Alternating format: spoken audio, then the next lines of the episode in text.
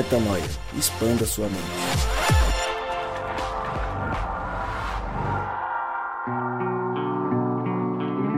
E mais uma vez eu falo, seja bem-vindo, seja bem-vindo ao podcast Metanoia. Chegamos ao podcast Metanoia número 228.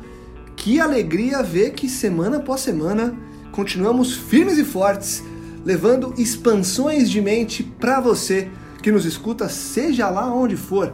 Você está no SoundCloud? Você está no aplicativo de podcasts da Apple? Você está no Spotify? Ou algum outro aplicativo? Que legal! Se você já acompanha a gente há muito tempo, felizes estamos por isso. Se você chegou agora, seja muito bem-vindo. Esse é o podcast Metanoia, um podcast que vai fazer com que você expanda a sua mente acerca do reino de Deus. Estamos juntos nessa caminhada e lembro você que toda terça-feira um novo episódio é lançado e você acessa tudo que fazemos lá no nosso site portalmetanoia.com. E eu ia quase me esquecendo que meu nome é Lucas Vilches. Sim, me chamo Lucas Vilches e nós estamos juntos nessa caminhada hoje para falar de um tema de extrema relevância, um tema que gera certo tabu, eu diria, porque as pessoas ainda têm certo receio de falar, tem um pouco de dedos para abordar. Afinal de contas, quando trata-se de relacionamento, as pessoas ainda é, caminham com algum tipo de aflição de expor a sua intimidade.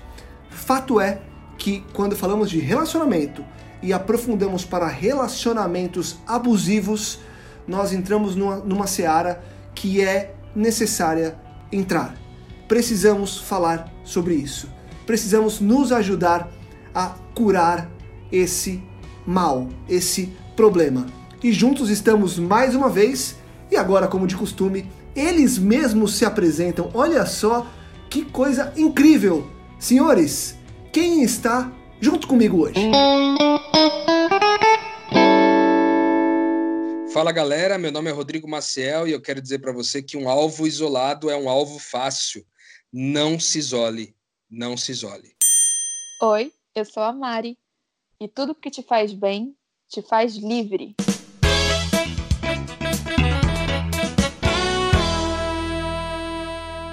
E é isso.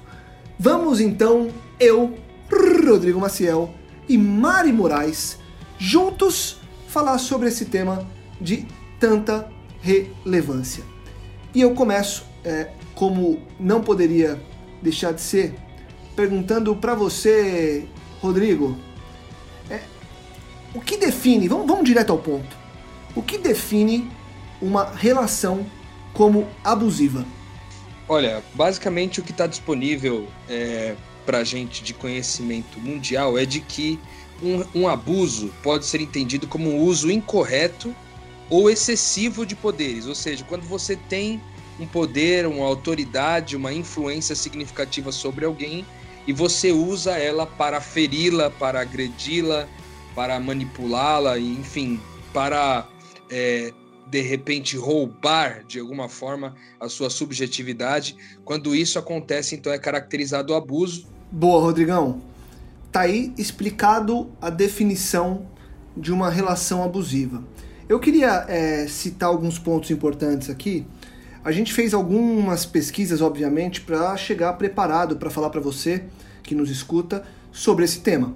É, e eu queria é, só pontuar algumas, alguns sinais que psicólogos, é, obviamente, a gente está tratando de um tema que traz uma carga psicológica, é, e obviamente que por não sermos psicólogos, vamos falar sobre os relacionamentos Afinal de contas, todos somos, todos que eu digo, todos os seres humanos é, são ou deveriam ser especialistas entre aspas, entre aspas mesmo, em relacionamento, já que a nossa vida ela é inteira construída por relacionamentos da hora que a gente nasce até o nosso último adeus. Então, quando a gente vai falar de relacionamentos e a gente vai pegar essa base psicológica, a gente bate em alguns sinais importantes é, para a gente identificar o que é um relacionamento abusivo.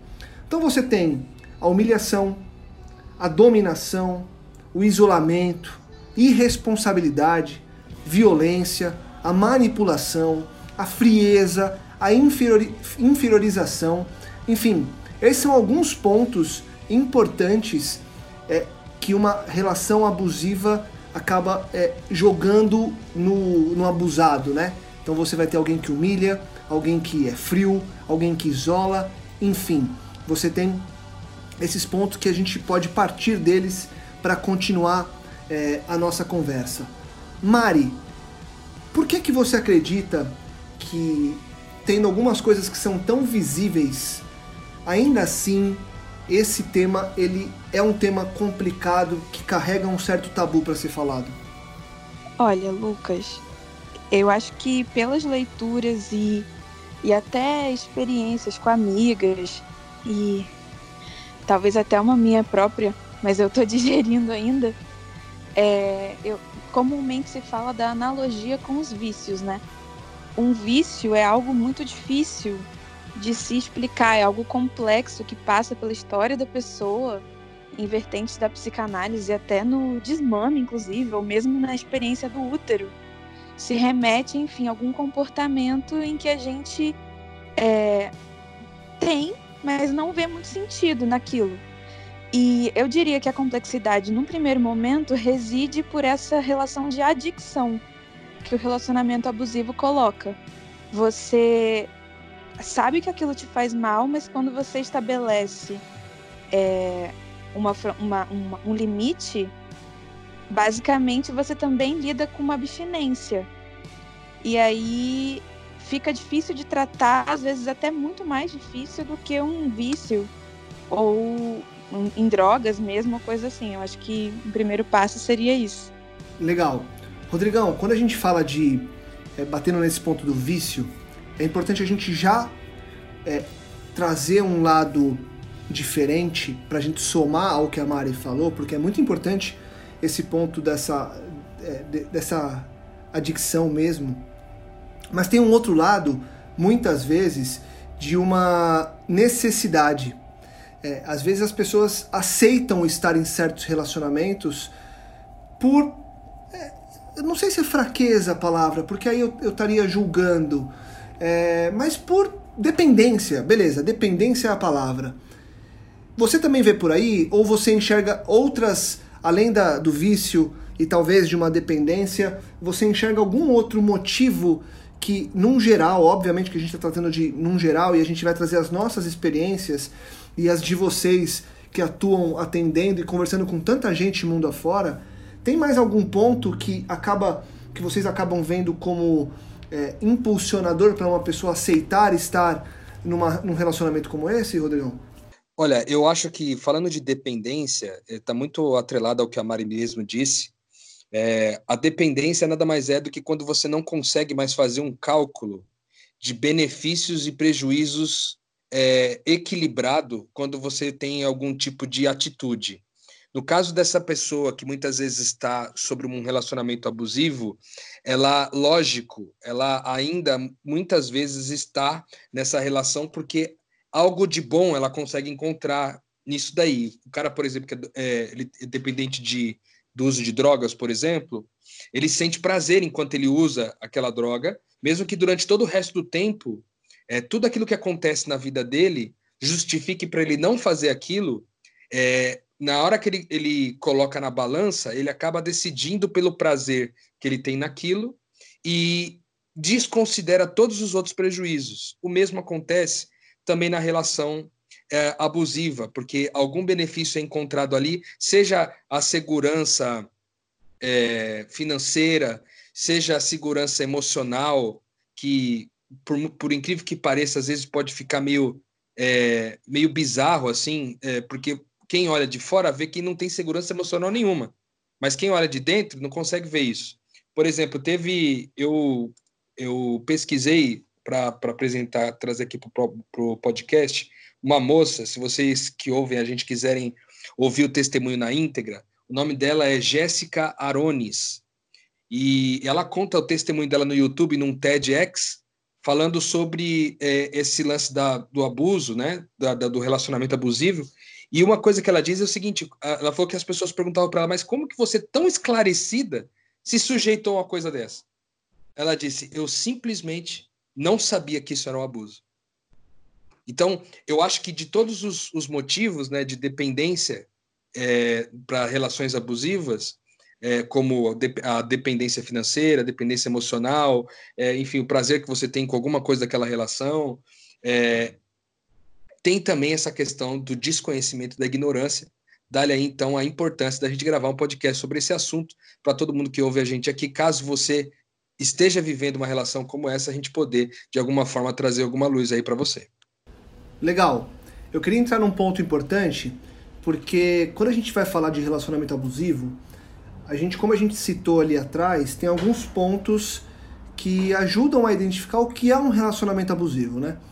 Até porque muita gente pode pensar que ou poderia pensar até agora que relacionamento abusivo era só aquele relacionamento é, de ofensa, sabe? Aquele, aquele relacionamento que força o outro a, a viver de uma forma é, enfim, que, que manipula, que, que, joga sujo, que é violento. E não necessariamente, né?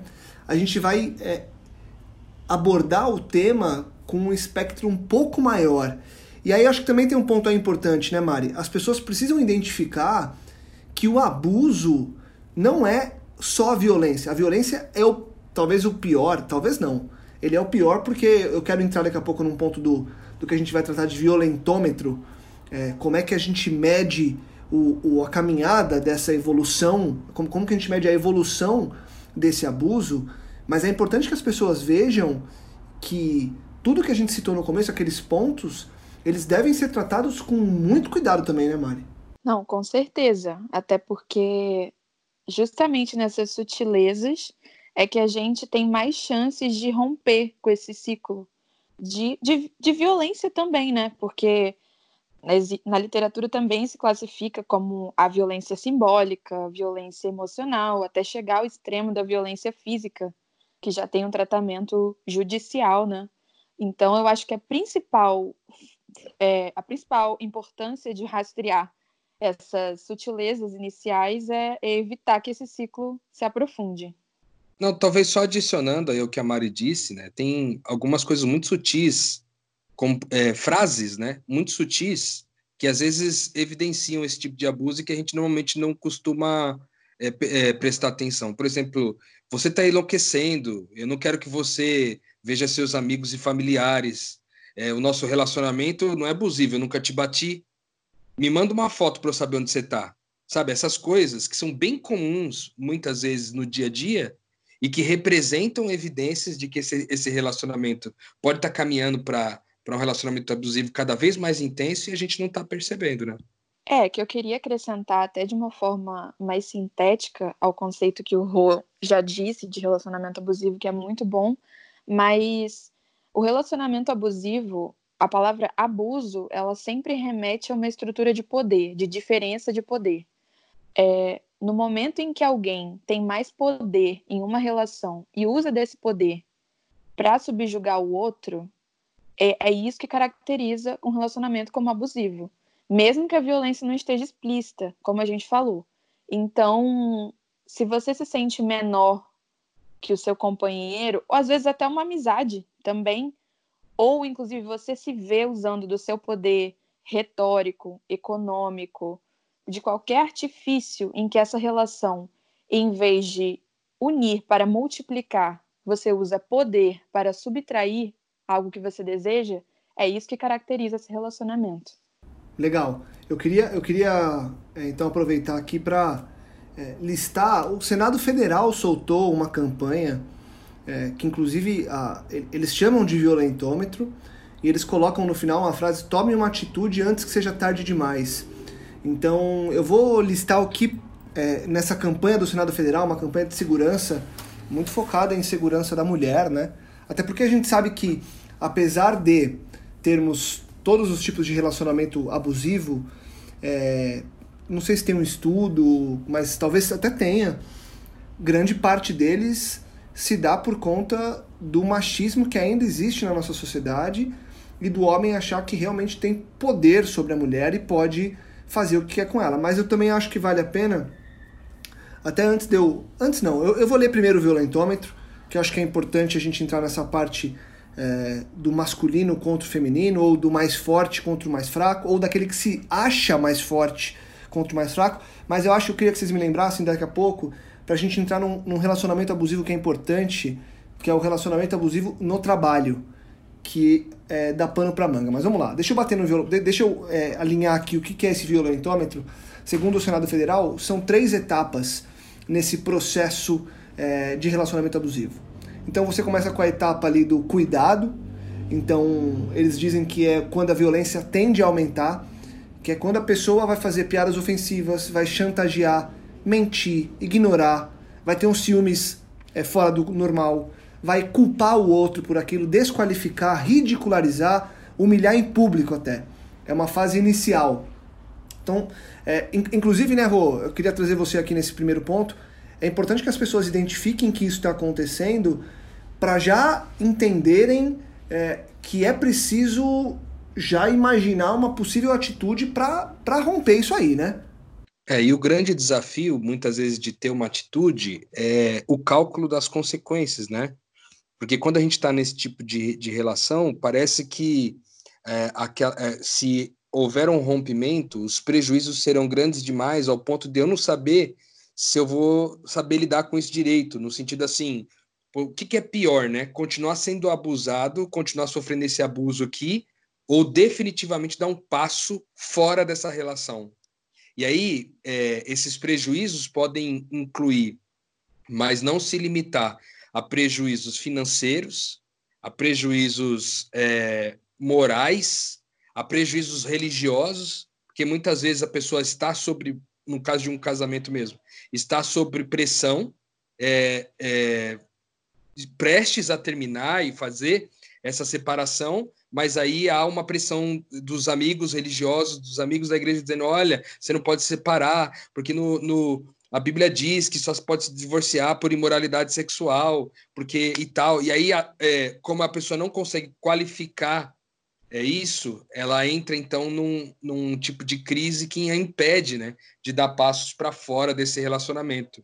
Mas dentro desse é, desse gráfico que você mostrou, Lucas, acho que fala um pouco sobre é, qual tipo de postura a gente deve ter ao longo é, dessa evolução desses abusos, assim. No começo, um certo cuidado, diálogo para tentar acertar, olha, tô, é, o, o, que você está fazendo é uma violência, é um abuso, o que você está dizendo. Isso aqui, se você vê que está evoluindo de acordo com aquilo que está é, descrito aí, como, como bem você citou, Lucas, vale muito a pena, então, é, você discernir que já está na hora de sair dessa relação definitivamente, antes que ela evolua, e, é, e essa evolução, ela não é uma, uma possibilidade, ela é uma constatação, inclusive estatística, que tudo aquilo que começa é, de abuso pequeno vai evoluir ao longo do tempo, porque ao longo do tempo o outro vai ficando cada vez menor, porque você subtraiu dele tudo que você é, gostaria e ele foi ficando cada vez menor. E quanto menor ele fica, maior você se sente. E quanto maior você se sente, mais poder sobre ele você acha que tem. E aí é o ponto de, de virar essas bizarrices do final, podendo causar inclusive até a morte, né, Lucas? Exatamente. Aqui, depois dessa primeira parte, é, que ainda é a parte do tome cuidado, vem a parte do reaja, né? Que é a parte que, assim, a coisa evoluiu e é hora de reagir, né? Que é quando, segundo esse violentômetro que o Senado Federal divulgou, é, começa a ter a intimidação, um controle com proibição, xingamentos, destruição de bens pessoais, já evolui para alguns machucados, tapinhas e pancadinhas, então já tem aquela coisa da, de descontar a raiva, brincar de bater, beliscar, empurrar, dar tapas. Isso tudo já faz parte de um momento delicado que tende a evoluir. E quando evolui, Daí para frente, segundo essa escala do, da campanha do Senado Federal, é hora que é necessário pedir ajuda para um profissional. Então, até agora, se você que está ouvindo a gente identificou que você está dentro desse, desse espectro, é, ou você conhece alguém que esteja sofrendo alguma coisa dessas, é hora de você alertar, porque se isso evoluir, vai evoluir para coisas como é, chute, confinação, é, ameaça com objeto ou com armas, ameaça de morte, é, uma relação sexual forçada, um abuso sexual, lesão corporal grave, mutilação, até, infelizmente, a morte. Então é o seguinte: nesse processo de evolução, é, é necessário pedir ajuda, é necessário conversar sobre, é necessário não guardar para si. Quando eu falei no começo sobre tabu, o grande problema é que as pessoas acham que é, não podem se expor por causa de vergonha, porque não querem contar que estão sofrendo com isso. E essa é a hora de contar, de pedir apoio, porque se não pedir apoio, a coisa pode evoluir. E a gente falou aí, é, vocês trouxeram alguns pontos bastante relevantes com relação ao por que, que é difícil deixar essa relação, né? E tem uma série de elementos que forçam, entre aspas, né, a pessoa a continuar numa relação como essa. E aí eu queria entrar num ponto bastante delicado quando a gente traz a essa altura do podcast toda essa parte de relacionamento abusivo com o nosso papel no reino de Deus. Nós entendemos, enquanto, enquanto filhos de Deus, que a gente está nesse mundo é, para mostrar para as pessoas que tem uma forma é, mais parecida com a de Cristo para se viver. E que nós que entendemos o que é esse reino, a gente pode ajudar as pessoas a também entenderem. E aí isso vira é, um grande argumento para as pessoas seguirem nesses tipos de relacionamentos, muito em função de acharem que estão aí para mudar o outro, né? Mari, existe uma fronteira é, para falar para as pessoas da diferença entre ser Cristo para alguém, entre colocar em prática esse reino de Deus e seguir sendo vítima desse abuso?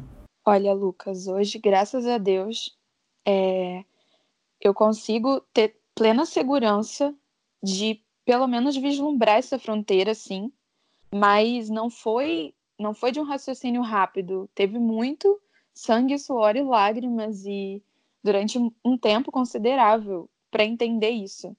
Porque quando a gente está ali inserido na dinâmica de um amigo ou nossa própria, não é claro, é, é a sensação de abandono, de hipocrisia com a missão, é muito forte.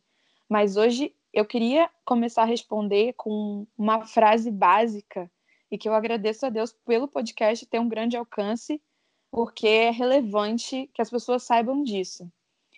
Você não precisa de um relacionamento amoroso para pregar para ninguém.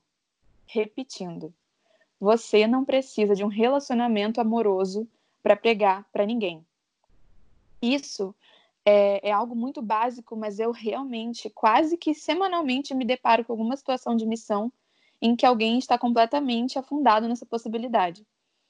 É, porque, e qual a base disso? Existe muita base bíblica para isso, mas eu vou me, me fiar, na verdade, uma interpretação até que eu e o Rô, a gente assistiu numa pregação do Caio Fábio, que foi assim, quando Cristo queria expandir o evangelho, ele falava para a gente dizer a paz do Senhor.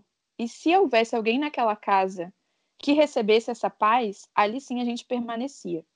Mas se essa pessoa não recebesse, é, era para gente simplesmente retirar a paz e ir embora. E o que isso quer dizer?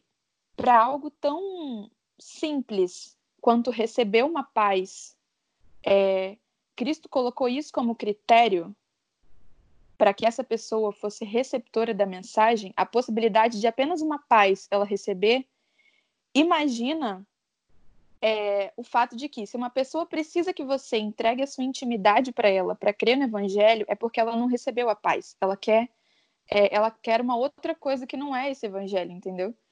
E eu acho que dá para acrescentar nessa resposta também um, um ótimo critério que é você saber se você está sendo Cristo numa relação é pensar se você está é, multiplicando, gerando vida, vivificando aquilo ou morrendo a cada segundo. porque o tipo de morte que a gente se refere aqui no podcast semanalmente é uma morte que gera ressurreição, gera vida. A gente fala de uma videira, de uma semente que morre para que nasça uma árvore maior. Mas se você se sente uma árvore morrendo, cada vez que, alguma, que alguém te rega com alguma coisa que não é, é, enfim, uma água que seja água da vida, se você se sente morrendo, em suma, e não vivendo a cada contato com essa pessoa, é porque você não está sendo. É, você não está gerando vida naquele ambiente. Você está sendo alvo de algum tipo de dominação que não é coerente com o reino de Deus e que os apóstolos alertaram é, amplamente, especialmente nas cartas do Novo Testamento. Rô, e é importante a gente, a gente entender aí, é, pegando o gancho no que a Mari trouxe, que é, e ela bateu muito forte nesse ponto é, do relacionamento amoroso, né?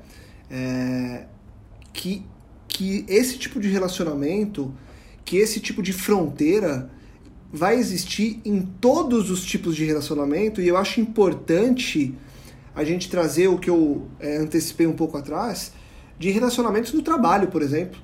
É, daquele discurso do ó, oh, tem uma crise aí fora, hein? Eu de vocês dava valor a isso daqui ou coisas até piores de, re, de realmente ter abuso, de realmente ter falas é, é, de, é, de constrangimento, de um poder exacerbado de quem tem o, de quem detém esse poder, enfim. É importante que a gente traga que essa fronteira vai existir em todos os relacionamentos, certo? É isso aí, e, e eu gosto de, de pensar o seguinte: quando a gente fala dessa como, como reino de Deus, né, cara, a gente está sempre buscando ser o Cristo em todas essas relações, seja no trabalho, seja em casa, nos casamentos. É, a nossa proposta é ser o Cristo, e o Cristo é ser o sacrifício, a entrega e a oferta em favor dos nossos irmãos. Só que quando a gente entende que é sacrifício, entrega e oferta, muitas vezes a gente se depara com uma relação abusiva como essa e diz assim: eu tenho que aguentar essa relação desse jeito, porque eu sou o sacrifício, a entrega e oferta. Entendeu? Só que, na verdade, isso está você está escondendo pelo menos é, é, duas coisas. Ou você está escondendo a sua dependência e sua adicção sobre o discurso de que você é, é o Cristo, ou você está escondendo a adicção e a dependência do outro. Porque o que muitas vezes acontece é o seguinte: ao você se sacrificar, dar novas oportunidades, e, e, e, esperando que a pessoa mude e a pessoa não muda e volta a cometer os erros novamente, o que está acontecendo é que ela está viciando no seu comportamento é, de sacrifício, de entrega e de oferta. E ao é, se, é, se viciar nisso, ela, você está fazendo mais mal para ela do que bem, porque você está de novo apoiando que ela, vamos dizer que ela, que ela seja o seu, é, que ela faça de você o entorpecente dela. Então, muitas vezes nessa relação de Cristo a gente fica um pouco em dúvida se o que a gente tem que entregar é o que a pessoa é, quer ou o que a pessoa precisa. E quando a gente fala do que a pessoa precisa, correlacionando com o lance de ser o Cristo, é o que o espírito da pessoa precisa. Ou seja, muitas vezes o que o espírito da pessoa precisa é de uma, de uma separação, é de um rompimento, de um afastamento. De forma que é, esse afastamento vai gerar para ela mais reflexão do que você permanecer é, em, é, debaixo de todo esse, essa, esse abuso é, que, que acontece nas relações. Um detalhe muito importante: a gente caminha com muita gente que, que entendeu o reino de Deus e que vive como Cristo. Mas eu já vi muitas ocasiões no nosso meio é, onde pessoas que são muito preparadas, muito convictas da sua identidade, ao, ao serem confrontadas com uma situação de abuso, de uma relação abusiva, elas dizem assim: não, mas eu sou forte, porque eu conheço minha identidade, eu sei quem eu sou, não está me ferindo, não está me machucando. Só que é o seguinte: muitos da, muitas das consequências desses relacionamentos abusivos, eles são elas são tão profundas que elas não conseguem ser percebidas na camada mais superficial. De forma que quando você muitas vezes rompe uma relação como essa, é só depois que você vai perceber o quanto da sua subjetividade foi sequestrada, sabe? Em torno daquela pessoa, o quanto foi roubado de você. Porque ao permitir se relacionar com uma nova pessoa, como até parafraseando o Caio Fábio aí, ele disse uma, uma frase interessante que ele diz que é, num, quando você se, decide se relacionar com alguém, ou você está invocando ou consentindo o espírito daquela pessoa é, de, de, é, de grudar com o teu, de influenciar no teu, de forma que muitos de nós somos influenciados pelo espírito das pessoas com quem a gente se relacionou ao longo da vida. Então, é, há uma necessidade de você tomar uma decisão, muitas vezes, com a consciência do que já tem de entendimento e de conhecimento na ciência, para você não é, sofrer todos esses prejuízos desnecessariamente. Sofrer um prejuízo para gerar vida em alguém, beleza. Para poder entregar o que o espírito da pessoa precisa, beleza. Agora, sofrer um prejuízo para ser sequestrado na sua subjetividade, para ser extraído, para ser roubado, negativado na sua, na sua subjetividade, é, isso nada tem a ver com Cristo e nada tem a ver com o reino de Deus. Eu achei muito importante você tocar nesse ponto, Rô, de, de entender, de ser empático também com a outra pessoa e entender a importância de dar um passo atrás também não só por si próprio, mas pela pessoa. Porque pelo que eu tenho de, de testemunho, assim, na minha vida e na vida dos meus amigos, é, normalmente só essa é a motivação para você conseguir sair dessa relação.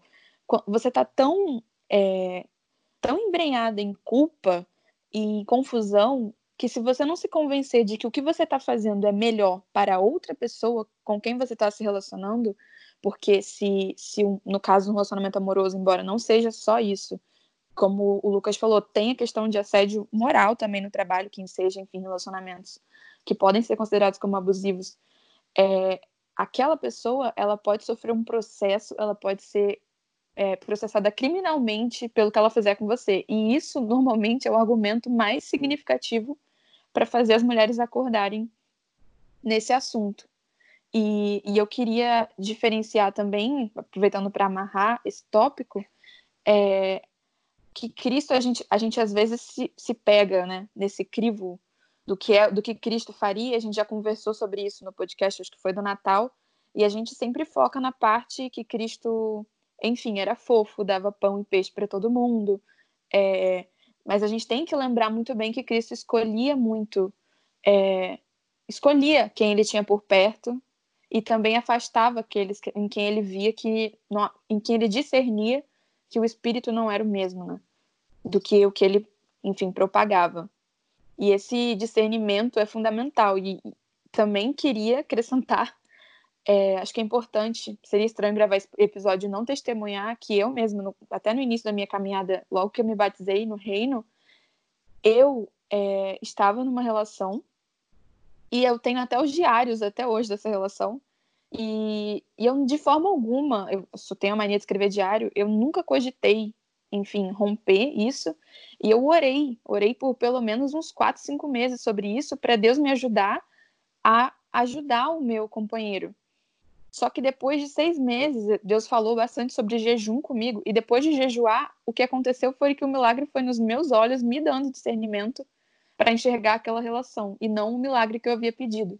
Então, já que a gente está tratando dessa parte espiritual, em qualquer tipo de relação abusiva, orar por esse discernimento nos seus olhos, mais do que a transformação no outro, também pode ser algo muito relevante do ponto de vista, enfim, espiritual, uma oração mais inteligente, talvez.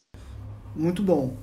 Rodrigão e Mari, chegamos no, no ponto do episódio é, que as pessoas devem estar ansiosas para ouvir.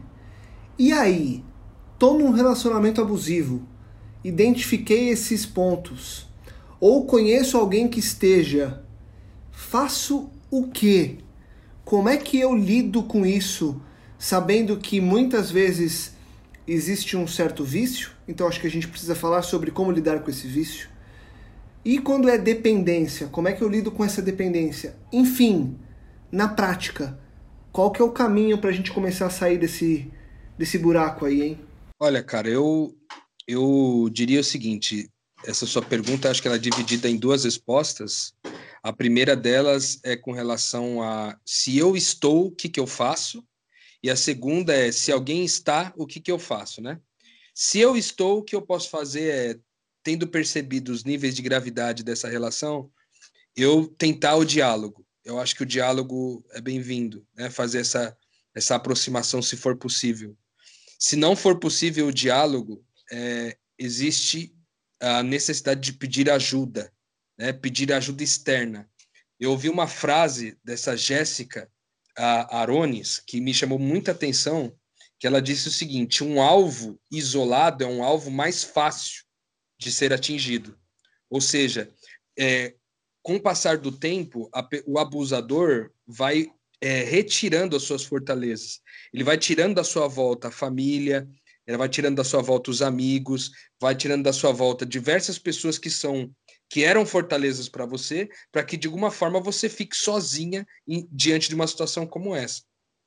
Nesse caso, o que, que a gente está é, entendendo? Que é, se eu não tenho fortaleza nenhuma, eu preciso pedir ajuda. Eu preciso pedir ajuda. Se eu não consigo sair sozinho, eu preciso sair de ajuda. Se o, o diálogo não, so, não foi suficiente, se as conversas não foram suficientes, eu preciso pedir alguma ajuda para alguém de fora, porque às vezes eu estou totalmente enterrado no problema e não consigo sair dessa. Então, esse eu, eu acho que seria o segundo aspecto. Pô, vai ter prejuízo isso? Cara, com certeza. Mas prejuízo maior pode ser você morrer ou morrer alguma pessoa de dentro da tua casa por causa dessa relação é, abusiva. Ou seja, não espera chegar até lá, né? E talvez respondendo a segunda pergunta, se eu estou vendo alguém com esse problema, o que, que eu faço? Em geral, tem aquela história né, de, de, de que em briga de marido e mulher não se mete a colher. É, cada dia que passa, eu tenho entendido que é, ditados como esse têm caído por terra.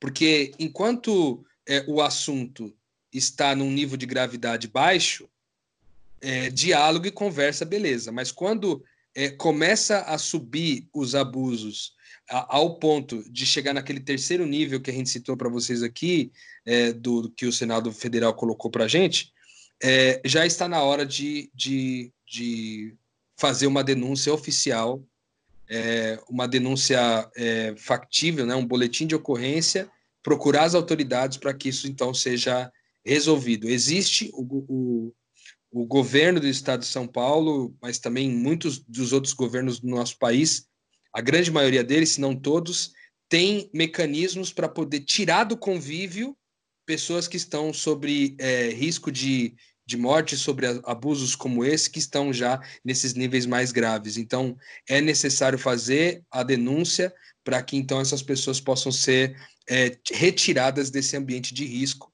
então continuarem a, a vida normalmente sendo restabelecidas em um outro lugar mais uma vez, é, eu quero dizer que, como Cristo, conhecendo a sua identidade, conhecendo quem você é, não permita que ninguém extraia de você a sua liberdade e a sua subjetividade, porque esse foi um presente que Deus te deu e que você levou muito tempo para conquistar, de forma que você não, uma vez que você peca contra a sua subjetividade e peca contra a sua liberdade, você está pecando contra o Espírito Santo que está em você.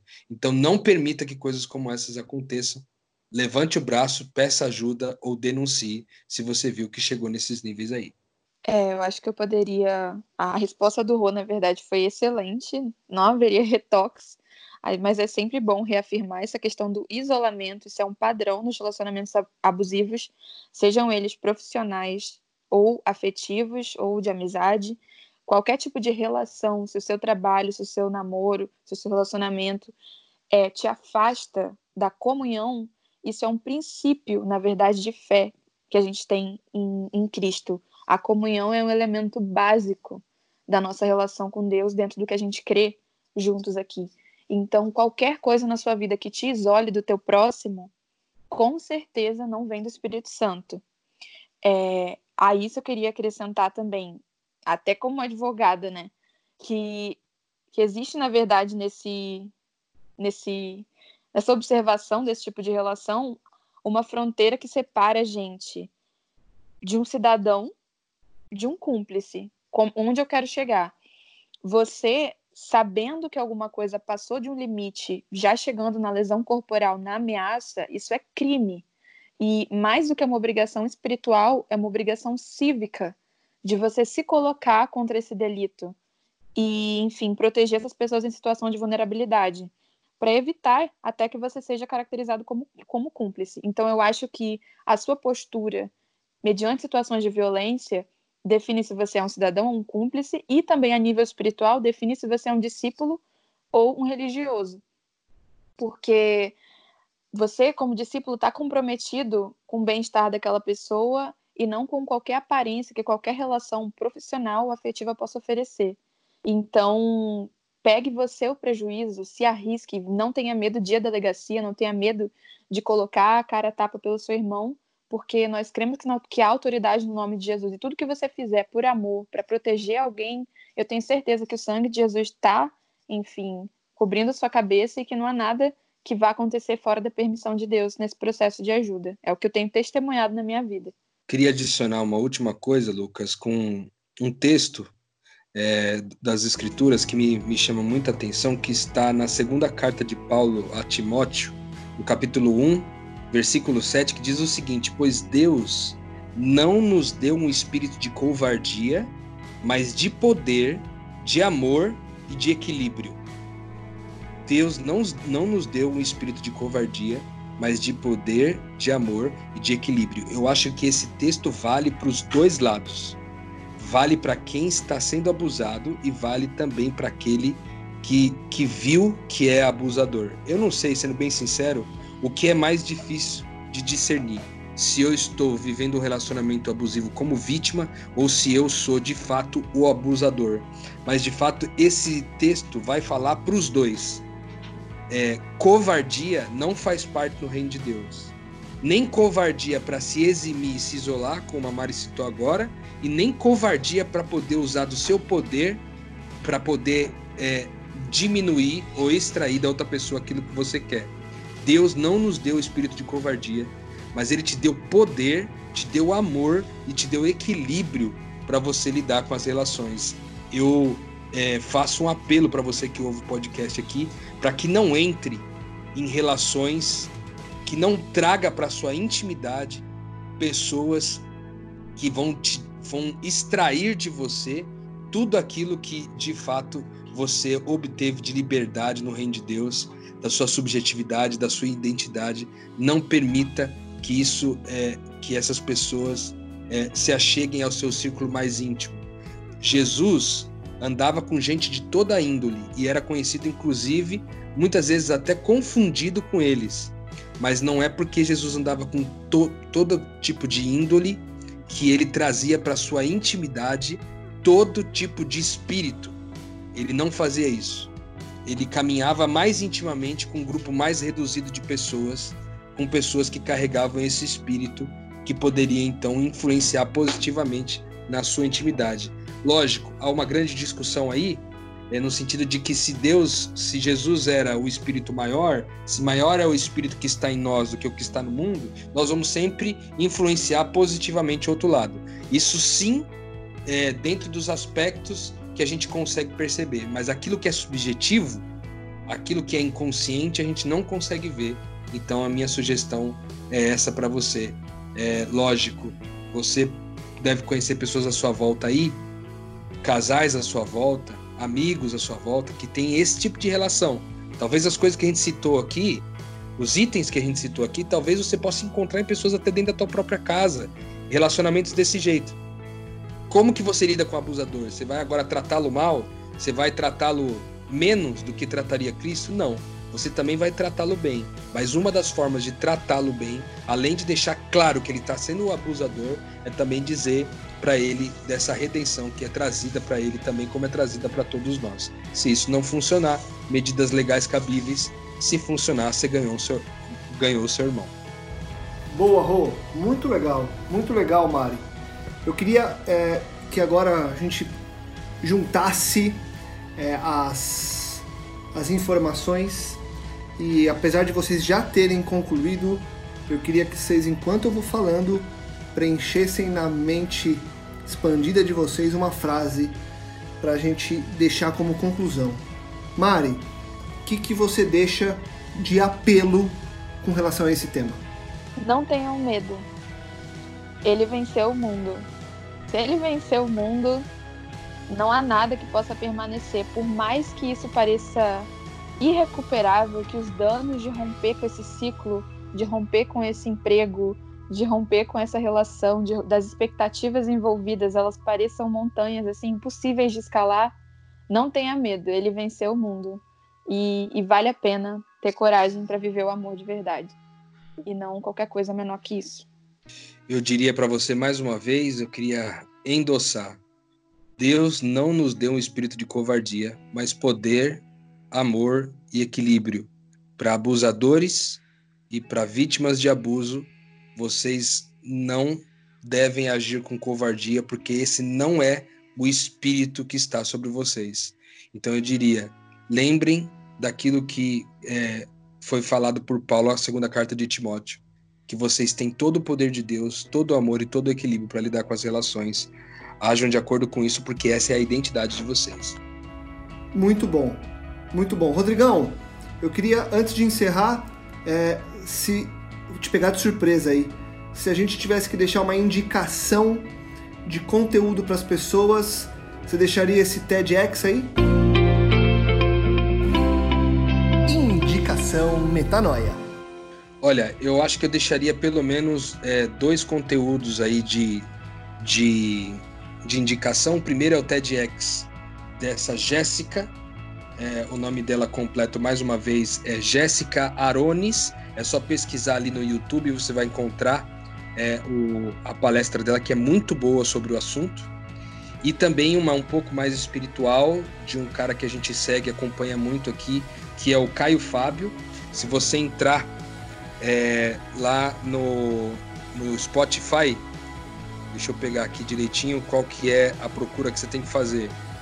Vai lá no, no Spotify e procura assim, quem são os espíritos humanos que alteram você para o mal? Quem são os espíritos humanos que alteram você para o mal? Caio Fábio. É, muito bom. No Spotify está disponível, possivelmente disponível também no YouTube. Pesquisem por isso. As duas palestras são muito boas e pode te ajudar aí nessa caminhada, como ajudou a gente para preparar esse podcast. Muito bom. Obrigado, senhores. Para você, tenha força, tenha fé e siga firme que você vai sair ou vai ajudar alguém a sair de um relacionamento abusivo e vamos seguindo juntos, expandindo a mente rumo a uma vida cada vez mais pronta, cada vez mais parecida com a vida do eterno. Obrigado mais uma vez. Voltamos semana que vem com muito mais metanoia. Metanoia, expanda a sua mente.